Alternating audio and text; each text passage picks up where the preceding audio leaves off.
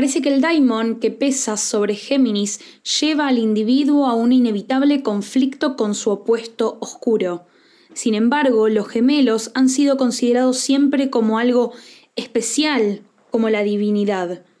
El concepto de gemelo encierra un cierto tipo de equilibrio o balance, una interdependencia y similaridad que supone una identidad completa junto con los dos gemelos. Liz Green en Astrología y Destino.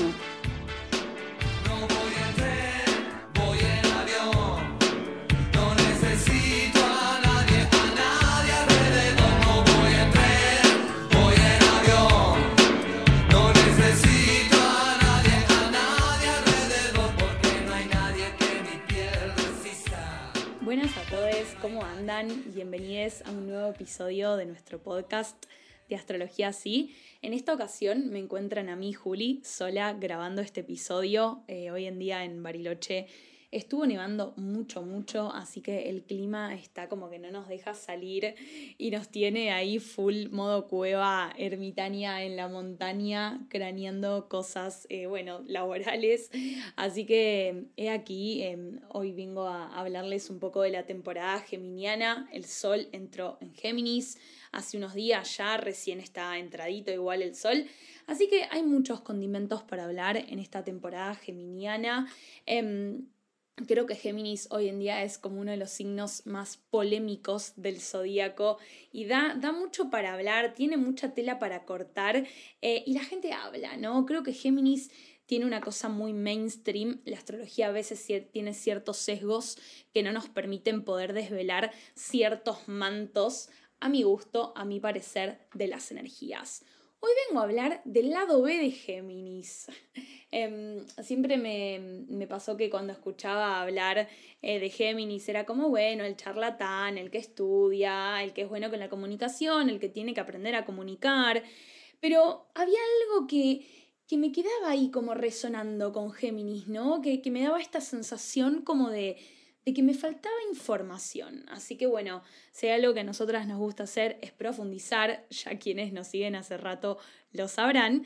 Em, y hoy me parecía que estaba bueno ampliar el término de los gemelos en Géminis, ¿no? Habrán visto que el símbolo de Géminis es un 2 romano, hay muchas, muchos análisis respecto a esto, pero podemos pensar que representan a los gemelos en Géminis. Em, y hoy justo leía un poco haciendo este episodio que, que nos extrañamos cuando vemos gemeles, ¿no? Como en, en, la calle, en la vida, si es que tenemos amigues o algún familiar, porque parecen que son la misma persona, pero en realidad no lo son. Así que creo que por acá puede ir este primer trabajo con Géminis, que es entender que el momento geminiano del zodíaco es un momento de bifurcación. Los caminos se abren, eh, una astróloga que, ha sido nuestro profe, ha sido nuestra profe por mucho tiempo, Lau Pineri, nos, nos, hizo un poco reflexionar que Géminis es el momento de decisión del zodíaco donde se forma la sombra, ¿sí? porque la sombra siempre va a implicar que haya algo partido, ¿sí? algo que está en la luz y algo que está en la sombra, valga la redundancia, pero ojo, que Géminis trabaje con esta decisión de la sombra no quiere decir que elabore la sombra, ¿sí? Es el momento del zodíaco donde se gesta y recién en Escorpio vamos a poder trabajar con el contenido de la sombra en sí viéndolo. Así que parto desde esta premisa. El momento geminiano es un momento de decisión, es un momento donde algo hace un split, se bifurca y se abren los caminos. De acá que podemos abrevar del símbolo de Géminis y hablar de los gemelos, ¿no? Si sabemos que los gemelos justamente son dos, ¿no? Hay muchos gemelos que están asociados a Géminis. Me gusta que, nos metamos de lleno en, en, una de las historias y seguramente después vayamos a otra, que en principio es la de Castor y Pollux, ¿sí? Castor y Pollux son hijos de Zeus y Leda. Se dice que Zeus quiso cortejar a Leda se convirtió en un cisne y como resultado salieron dos huevos. Recuerden que en la mitología muchas cosas pueden suceder, muchas cosas pueden pasar, incluso muchas criaturas del mundo mitológico están vivas. Entonces la mitología es un mundo al que nos tenemos que permitir entrar como sin las corazas que le ponemos desde lo pragmático. Entonces, volviendo, Zeus quiso cortejar a Leda, se convirtió en un cisne y como resultado salieron dos huevos. En esos dos huevos había dos pares de gemelos, ¿sí? En uno nace Castor y Clitemnestra, así le llaman, y del otro huevo nace Polideuces y Helena. ¿Sí? Entonces, en este mito hay dos pares de gemelos, uno masculino y otro femenino, ¿sí? Ying y Yang. La mitad de cada par es mortal y la otra mitad es inmortal. ¿sí? Acá de vuelta vemos todo el tiempo este juego de la luz y de la sombra. Según el mito, Castor y Pollux pelearon un día con otro par de gemelos, ¿sí? Van a batalla y pelean y Castor muere en la batalla. ¿Qué pasa? Castor muere y Pollux, tenían un vínculo muy estrecho, estrecho ellos dos, Pollux muere de tristeza por la muerte de su hermano y le pide a Zeus por favor que le devuelva la vida o que aceptara la suya a cambio de la de él. Zeus se compadece y lo que se dice es que le, les permite gozar a cada uno de ellos un día bajo la tierra con Hades, o sea, en el inframundo, y el siguiente en el Olimpo. Pero, ¿cuál era la condición? Que no lo podían hacer juntos. Entonces, cuando Castor, Castor está en, en el Olimpo, Pollux está en el inframundo. Cuando Pollux está en el Olimpo, Castor está en el inframundo. ¿Qué quiere decir esto? Bueno, veamos ¿no? Cómo los gemelos son la experiencia cíclica de los opuestos, ya que cuando uno está en la vida, el otro está en la muerte y viceversa. ¿No? Qué, interesante, creo que a mí me, pasó que, que, todo esto se me despierta, obviamente, estudiando Alice Green, ¿no? Pero mm, nadie nunca me habló de este costado de Géminis, ¿no? Alice Green dice que Géminis es un signo que oscila entre la exaltación y la depresión constantemente, al igual que Sagitario, ¿no? Entonces, nos encontramos entonces con la sensación de pérdida y con la sensación de muerte todo el tiempo, ¿no? La vida y la muerte. Entonces, yo tengo, soy una fiel creyente de que Géminis aparece todo el tiempo con este dilema. Un gemelo de luz y un gemelo de sombra.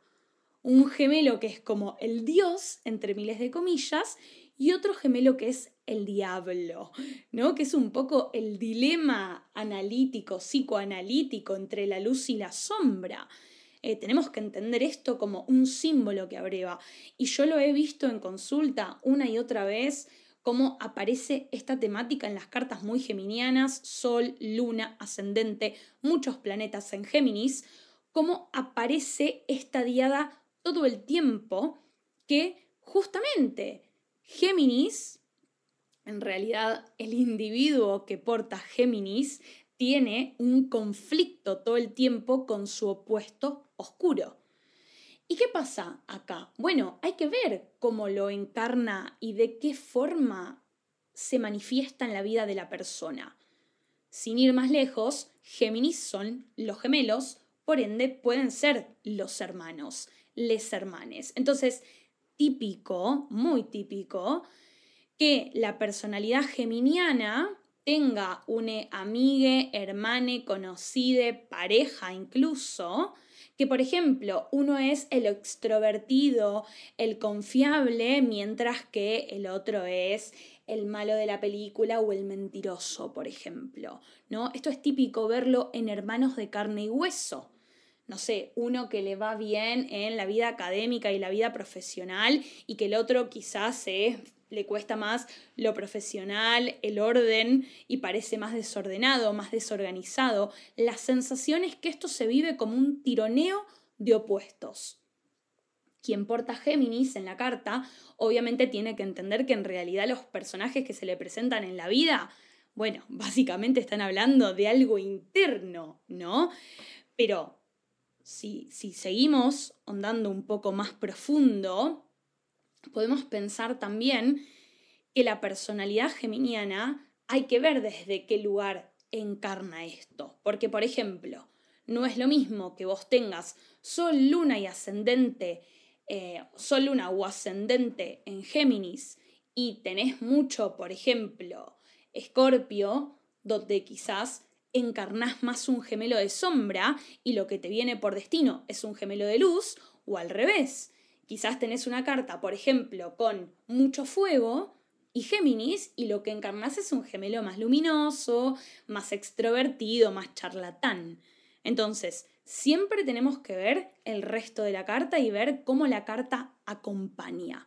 Sí, pero entonces em, podemos pensar que el Daimon en Géminis una y otra vez es encontrarse con este gemelo, con este gemelo que quizás yo no quiero ver, pero que me cuesta mucho justamente aceptar, pero que no existe uno sin el otro. Voy a ahondar en un, breve mito más, que son eh, Inanna y Ereshkigal. Inanna es la diosa de los cielos y de la tierra, y Ereshkigal es la diosa del inframundo y del submundo. Se dice que em, Ereshkigal vive en el inframundo y que para entrar al inframundo hay que entrar a través de siete portales que algunos implican una daga en el corazón, otros implican contar el secreto que más vergüenza te da, ¿no? Bueno, todas cosas muy relacionadas al inframundo y que se despoje de algo en cada portal. ¿Qué pasa? Inanna quiere bajar a visitar a su hermana porque muere el marido de Ereshkigal. Si Ereshkigal está sufriendo porque su marido murió y ella está embarazada. Y esta situación le despierta a Ereshkigal muchos traumas viejos, ¿sí? Entonces, sigamos sondando un poco más. Acá tenemos esta esta nueva diada de las gemelas, donde una está sufriendo mucho, vive en el inframundo, en un terreno duro, desconocido, hostil. Y Einana es esta diosa que va a visitar a su hermana, que parece justamente que vive una vida más feliz, ¿no? Em, porque vivió en el reino de los cielos y vive en el Olimpo, ¿no? Entonces, fíjense cómo aparece la encarnación del dolor y otra, bueno, de la liviandad, por ejemplo. Entonces, todo esto es lo que pasa una y otra vez en Géminis. Une gemele que es le intelectual, le otre, no sé, eh, le musique o artista, ¿no? Lo que suele pasar es que se presentan en polos opuestos, y justamente el aprendizaje es aprender a ver, bueno, ¿qué de eso que me está trayendo el destino, la vida o alguna persona es mía? ¿No? Por eso Géminis es un símbolo completamente dual. Es esta, este, esta lucha, que en realidad la idea es que no sea lucha, sino que el día de mañana pueda ser una unión entre un gemelo de luz y un gemelo de sombra. Pero bueno, obviamente que para poder detectar yo cuál es mi gemelo de sombra, cuáles son esos dolores que me duelen, que me incomodan, que me angustian, que me aterran, que me enojan, que, que despiertan lo peor de mí, yo tengo que bajar a lo que es este arquetipo de la máscara que trabajamos en Géminis. Em, quienes nos siguen hace rato sabrán que nosotras asociamos a la energía de Géminis con una energía de la máscara. ¿Por qué? Porque Géminis en este afán de mostrar continuamente este gemelo de luz, porque es lo que está aceptado socialmente, es este personaje medio verborrágico, charlatán, que habla mucho para no decir nada importante, es decir, Géminis manipula a través de la palabra. Por eso yo nunca estuve muy cómoda cuando dicen, ay, Geminianes eh, inocentes, no, Géminis tiene este arquetipo de la máscara donde eleva esa máscara por momentos muy alta, porque en realidad lo que le da miedo es que descubran ese gemelo de sombra que tiene, ¿no? Entonces, habla mucho para que parezca que está participando, pero en realidad no dice nada, manipula a través de la palabra. eh, y, le cuesta mucho sacar este gemelo de sombra afuera. ¿Sí? Por lo cual también, además de todo, si sumamos la excesiva importancia a la racionalidad que tiene Géminis, jamás va a dejar aparecer a este otro gemelo, porque generalmente este gemelo oscuro es un gemelo emocional que invita a Géminis al trabajo, porque entendamos que Géminis es, un signo de aire, es un signo racional por naturaleza. Entonces, ¿cuál es la contraposición de la racionalidad? La emocionalidad. Pero bueno, no es un terreno fácil para esta energía. ¿sí? Entonces, a través de este afán por querer mostrarse gracioso, charlatán, también es este personaje trickster de mil caras, medio mentiroso, manipulador. Em, en la mitología griega, Géminis es representado por Hermes, que este mismo desempeña diferentes tipos de papeles en, en, el Olimpo. Es el ladrón, el mago, el artesano, el mensajero de los dioses, el dios de las fronteras, del comercio. Y un montón de cosas más de las palabras del lenguaje.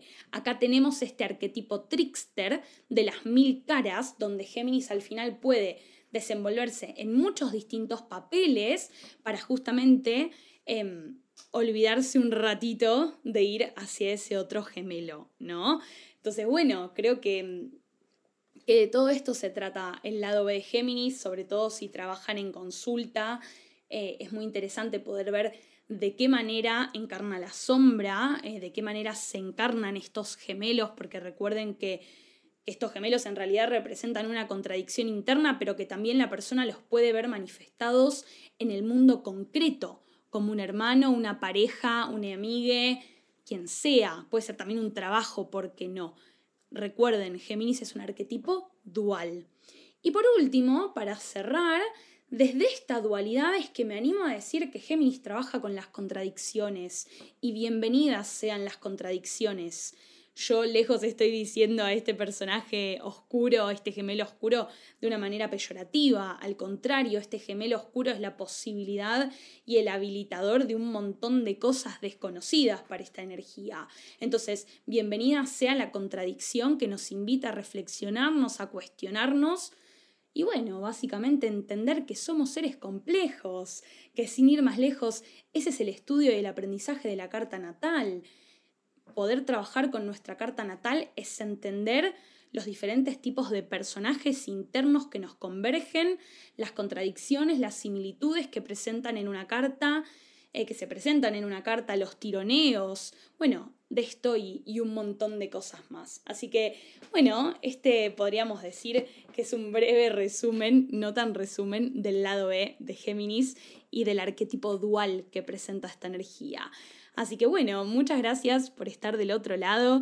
Te agradezco que le compartas este podcast a tu gente amiga, tu red y también, ¿por qué no?, en tus redes sociales y que nos comentes, obviamente, si te gustó y comentarios que tengas para hacer. Siempre les leemos. Un abrazo grande.